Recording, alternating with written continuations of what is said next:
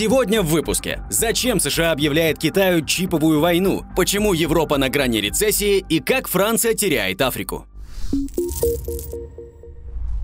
Присоединиться к БРИКС хотят еще 23 страны. Перспектива членства в БРИКС вызывает огромный интерес, поскольку другие страны ищут разные альтернативы, заявила журналистам министр иностранных дел и сотрудничества ЮАР на леди Пандор. Заявки на вступление в БРИКС подали 23 страны из Африки, Азии, Латинской Америки и Ближнего Востока. Вопрос расширения будет обсуждаться 22-24 августа на саммите БРИКС в Йоханнесбурге, на котором российскую делегацию будет представлять министр иностранных дел Сергей Лавров. В Южной Африканской Республике считают, что в перспективе перспективе число членов объединения может превысить 50. Одной из последних стран, подавших официальную заявку на вступление в БРИКС, является Венесуэла. Вице-президент Венесуэлы Дельси Родригес подчеркнула, что страна готова предоставить в распоряжение Комиссии по энергетике организации крупнейшие в мире запасы нефти и вместе с другими бороться за построение многополярного мира. Мир, в котором одна держава, находящаяся в упадке, претендует быть хозяином планеты и отдавать приказы другим странам, не может существовать, и этому миру уже пришел конец, подчеркнула Родригес. Вопрос расширения Расширение клуба будет одной из главных тем для обсуждения на предстоящем саммите в Йоханнесбурге. Главная задача сейчас – проработать критерии, стандарты и процедуры отбора новых членов. Изначально объединение создавалось так, чтобы там могли быть представлены разные континенты, разные религии и разные политические модели. Однако вряд ли БРИКС захочет выдать клубные карты тем странам, которые имеют серьезные конфликты и разногласия друг с другом. На сегодняшний день идею расширения БРИКС однозначно поддерживают в Китае. Как сообщил глава МИД КНР Ван И в ходе телефонного разговора с Сергеем Лавровым 7 августа, увеличение числа участников БРИКС является естественной тенденцией, которую необходимо учитывать. В Нью-Дели тоже не против идеи расширения. В начале августа официальный представитель индийского МИДа Ариндам Бакчи опроверг появившиеся в западных СМИ сообщения о том, что страна якобы выступает против расширения. По словам дипломата, нынешние участники БРИКС обсуждают стандарты, критерии и процедурные моменты этого процесса. К БРИКС и раньше многие присматривались, но сейчас клуб представляет собой платформу для перехода на новую систему международных отношений, в которой хотят участвовать все больше незападных стран. Несмотря на то, что БРИКС прежде всего это экономический альянс, плановые встречи участников будут очевидно использоваться для обсуждения наиболее актуальных и острых международных политических вопросов. На этих выходных в саудовской Джидде прошли обсуждения мирных инициатив по урегулированию конфликта на Украине, на которые пригласили представителей около 40 государств, включая и страны БРИКС – Китай, Индию, Южную Африку и Бразилию. Встреча проходила без участия России. Москва рассчитывает, что страны БРИКС, которые присутствовали присутствовали на консультациях по Украине в Джиде, проинформируют ее об итогах и деталях переговоров в Джиде, где обсуждались условия урегулирования украинского кризиса. России важно знать мнение стран БРИКС в отношении предложенного там мирного плана, а также получить их поддержку. Это позволит обосновать свою позицию и рассмотреть реальные предложения, способствующие прекращению конфликта.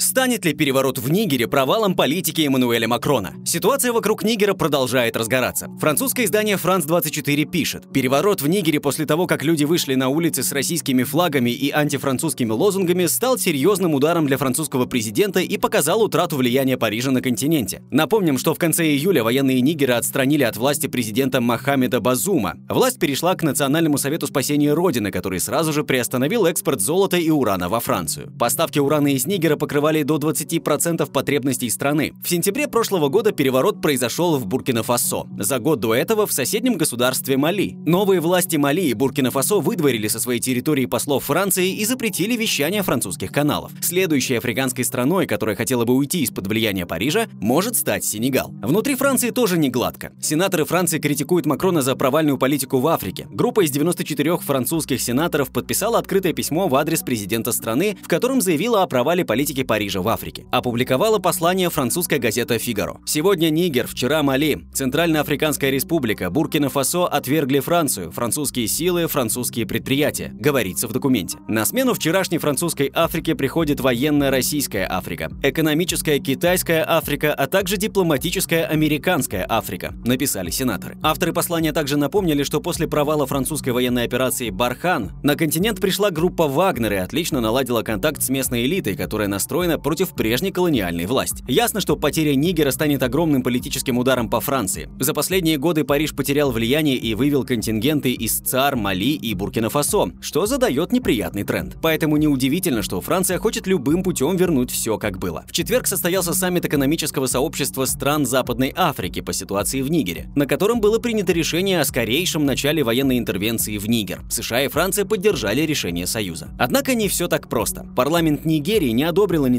властей об использовании своих вооруженных сил против соседнего государства и призвал исполнительную власть вернуться к дипломатическим методам. Кроме того, проведение военной операции в Нигере обойдется Нигерии минимум в 2 миллиарда долларов в год, а страна не готова к таким издержкам. Без Нигерии проводить военную операцию нет смысла. Из всех стран Западной Африки страна обладает наиболее боеспособной армией общей численностью 143 тысячи человек. Вооруженные силы Нигера имеют боевой опыт и относительно хорошо обучены. Тренинги проводили Франция, Италия и США, а с американскими военными проводились совместные операции. США считают спецподразделения Нигера одними из лучших в Западной Африке, пишет The Wall Street Journal. Кроме того, за Нигер готовы встать и другие страны Африки, которые хорошо помнят свое колониальное прошлое. Любое военное вмешательство против Нигера было бы равносильно объявлению войны Буркина-Фасо и Мали, заявили представители двух стран. На днях Ниамей посетила заместитель госсекретаря США Виктория Нуланд, чтобы помочь восстановить демократический порядок в стране, но мятежники не проявили особого интереса. Аналитики Bloomberg считают, что мятеж серьезно ослабит позиции Запада на континенте, так как у Африки стремительно усиливаются связи с Россией. На июльском форуме в Санкт-Петербурге заключили 161 соглашение в области образования, медицины, продовольственной безопасности, научно-технического сотрудничества. Кроме того, африканские страны получают российское вооружение и технику.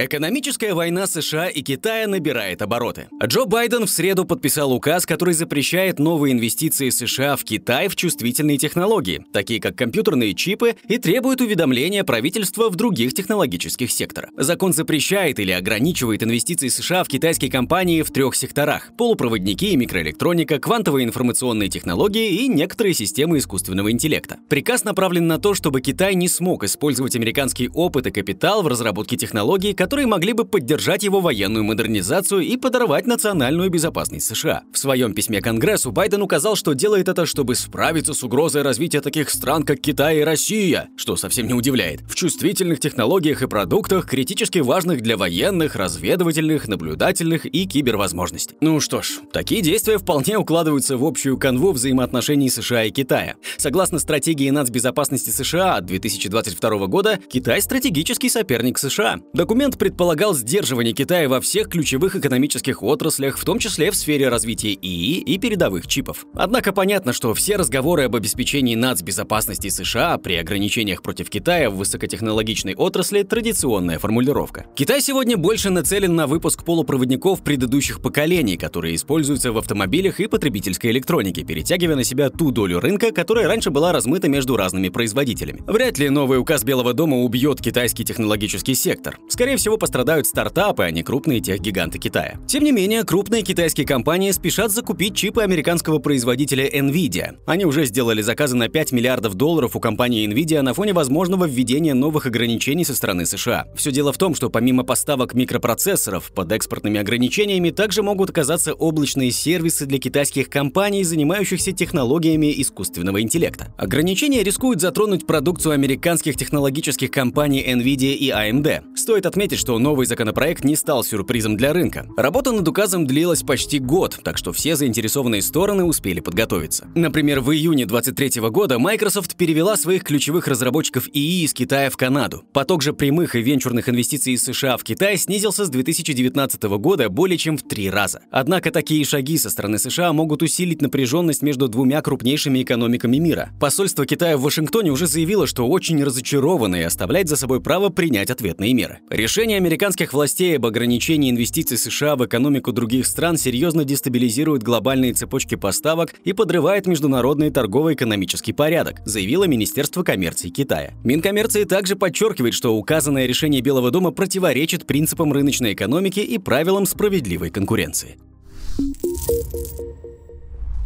Блумберг пообещал экономике Евросоюза мучительную расплату. Европейская экономика стоит на пороге крупнейшей рецессии. Во всем виноваты высокие процентные ставки, рост цен на энергоносители и сокращение государственных мер поддержки. К такому выводу пришли аналитики Bloomberg Economics. Согласно прогнозам экспертов, отложенный эффект по повышению ставки настигнет Европу в 2024 году, из-за чего ВВП сократится на 3,8%, а высокие цены на энергоносители и отмена мер господдержки предприятий и населения уже в конце года могут увеличить этот показатель до 5%. Такое положение дел в Европе Bloomberg называет подготовкой к мучительной расплате за повышение ставок ЕЦБ. Опасность кроется в том, что устойчивость экономики все еще успокаивает, а ужесточение денежно-кредитной политики происходит с запозданием и треском. Европейские правительства рискуют оказаться не в состоянии принять необходимые меры по стабилизации, когда это будет действительно нужно, пишет агентство. По мнению экспертов, лучший сценарий на следующий год для евроэкономики – мягкая посадка. Простыми словами, из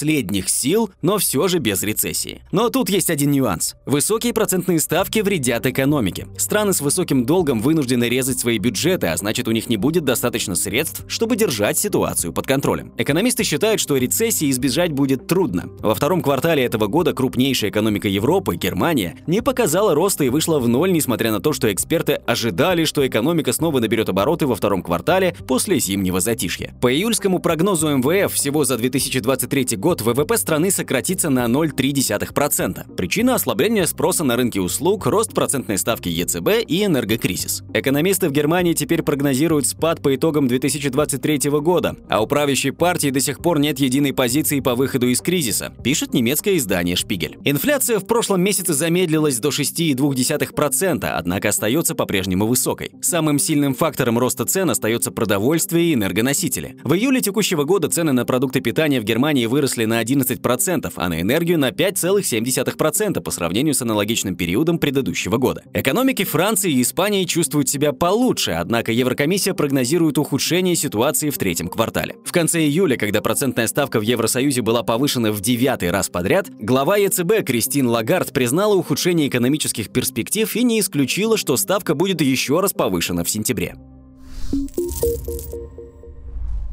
Агентство Moody's понизило кредитные рейтинги 10 банков США. С опозданием на несколько месяцев рейтинговое агентство Moody's решило напомнить рынку о банковском кризисе. На этой неделе агентство понизило кредитные рейтинги 10 банков США и поставило на пересмотр с возможностью понижения рейтинги нескольких крупных гигантов, как Bank of New York Mellon, Bancorp и Truist Financial. По данным Moody's, банки США продолжают бороться с последствиями роста процентных ставок, которые истощают депозиты. Кроме того, агентство указало на высокие риски в портфелях коммерческих коммерческой недвижимости некоторых банков, отметив при этом, что банковский сектор все еще остается стабильным. Однако рынок осторожный оптимизм в моменте совсем не оценил. По итогу все три ключевых индекса Уолл-стрит завершили торги снижением, а акции банков оказались в числе лидеров на распродаже. Похоже, у инвесторов снова появились сомнения по поводу состояния экономики и банковского сектора страны, у которых были серьезные проблемы в начале года. В марте ушли из жизни сразу три американских банка – Signature, Silicon Valley Bank и Silvergate. После этого агентство Moody's изменило прогноз по банковской системе страны со стабильного на негативный, чтобы отразить стремительное ухудшение операционной среды. Стоит отметить, что предупреждение Moody's некоторым банкам сделано всего через неделю после понижения рейтинга ФРС США агентством Fitch, что дает инвесторам дополнительный повод для осторожности. Напомним, что 1 августа рейтинговое агентство Fitch понизило долгосрочный рейтинг США с AAA до AA+, отметив при этом, что понижение рейтинга отражает ожидаемое ухудшение финансового положения в течение следующих трех лет, высокую и растущую долговую нагрузку нагрузку и не очень грамотное управление. Да и как с ними не согласиться? Только за первую половину этого года 340 крупных компаний объявили о банкротстве, что является самым высоким показателем с 2010 года. Такая же участь ждет и другие компании с большой долговой нагрузкой, особенно если рецессия действительно наступит. Отчеты компаний, входящих в ключевой индекс S&P 500, также оставляют желать лучшего. Операционная прибыль в среднем на акцию снижается и находится на уровне середины 2021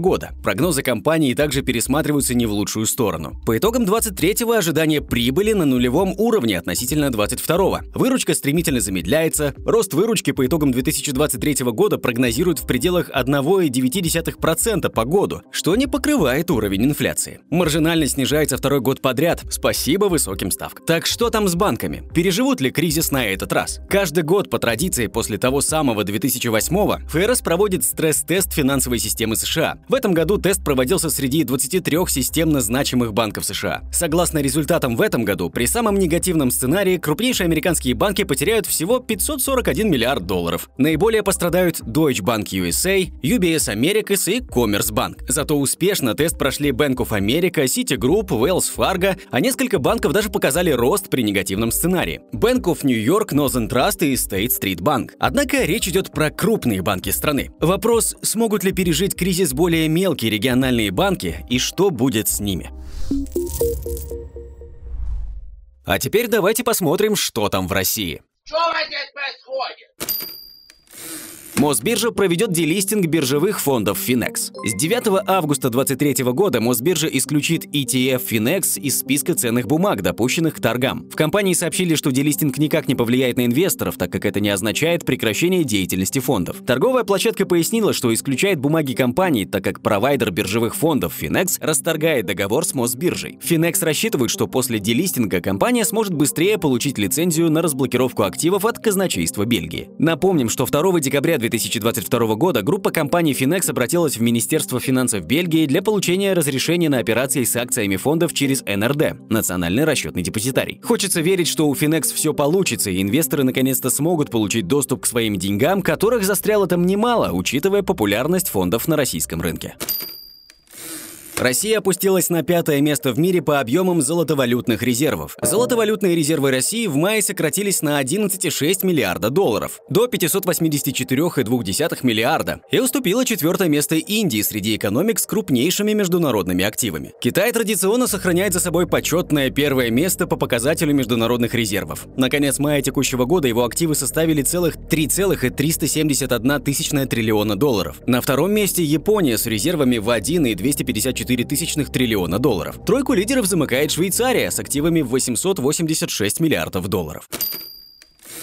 Минфин оценил дефицит бюджета РФ. По итогам января-июля дефицит бюджета составил 1,8% ВВП, или 2,817 тысячных триллиона рублей. За июль этот показатель вырос на 222 миллиарда. В целом, на 2023 год был запланирован дефицит в размере около 2,9 триллионов рублей, или 2% ВВП. То есть, по прогнозу Минфина, все идет почти по плану. А учитывая такую девальвацию рубля и растущие цены на нефть, вполне вероятно, что дыра в бюджете по итогам года будет не такой значительной, как опасались ранее. Доходы бюджета бюджета за 7 месяцев упали на 7,9% до 14,5 триллионов рублей. Нефтегазовые доходы продолжили снижаться и сократились на 41,4% до 4,2 триллионов рублей. Нефтегазовые доходы, наоборот, выросли на 19,8% до 10,3 триллиона рублей. Тем не менее, общий размер доходов казны по-прежнему не позволяет откладывать средства в главную кубышку страны Фонд национального благосостояния, заявил глава министерства Антон Силуанов.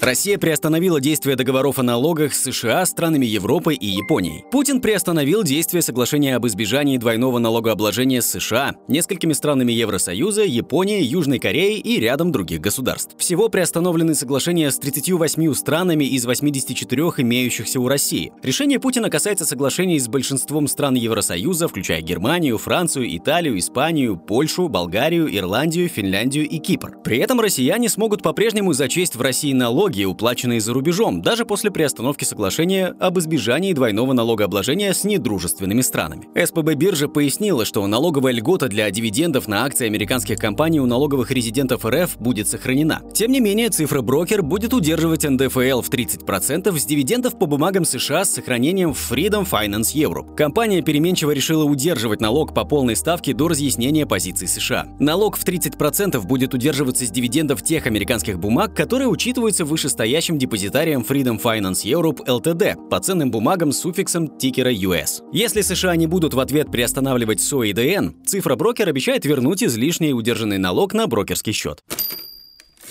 Рубль в 2023 получил номинацию одной из трех худших валют развивающихся стран. Российский рубль в этом году ослаб по отношению к доллару на 24% и вошел в тройку худших валют развивающихся рынков вместе с турецкой лирой и аргентинским песо, сообщает Bloomberg. На этой неделе курс доллара превысил отметку в 98 рублей, а евро в 107 рублей впервые с конца марта 2022 года. Основная версия ЦБ РФ пока не поменялась. Сокращение сальдо платежного баланса и уменьшение экспортной выручки из-за цен на сырье. Однако аналитики Bloomberg Economics связывают слабость рубля с оттоком капитала. По последним данным, граждане РФ перевели около 40 миллиардов долларов в иностранные банки, поскольку процентные ставки в рублях не соответствовали инфляционным ожиданиям. Однако агентство считает, что рубль может получить дополнительную поддержку в ближайшие месяцы, если Центробанк повысит стоимость заимствований до 9,5%, а власти замедлят расходы. Центробанк на фоне ослабления рубля остановил закупки валюты. При этом ЦБ подчеркнул, что продолжит проводить операции по продаже иностранной валюты, связанные с использованием средств из ФНБ в первом полугодии 2023 года. Их объем составит 2,3 миллиарда рублей в день. А что бы вы посоветовали ЦБ? На этом все.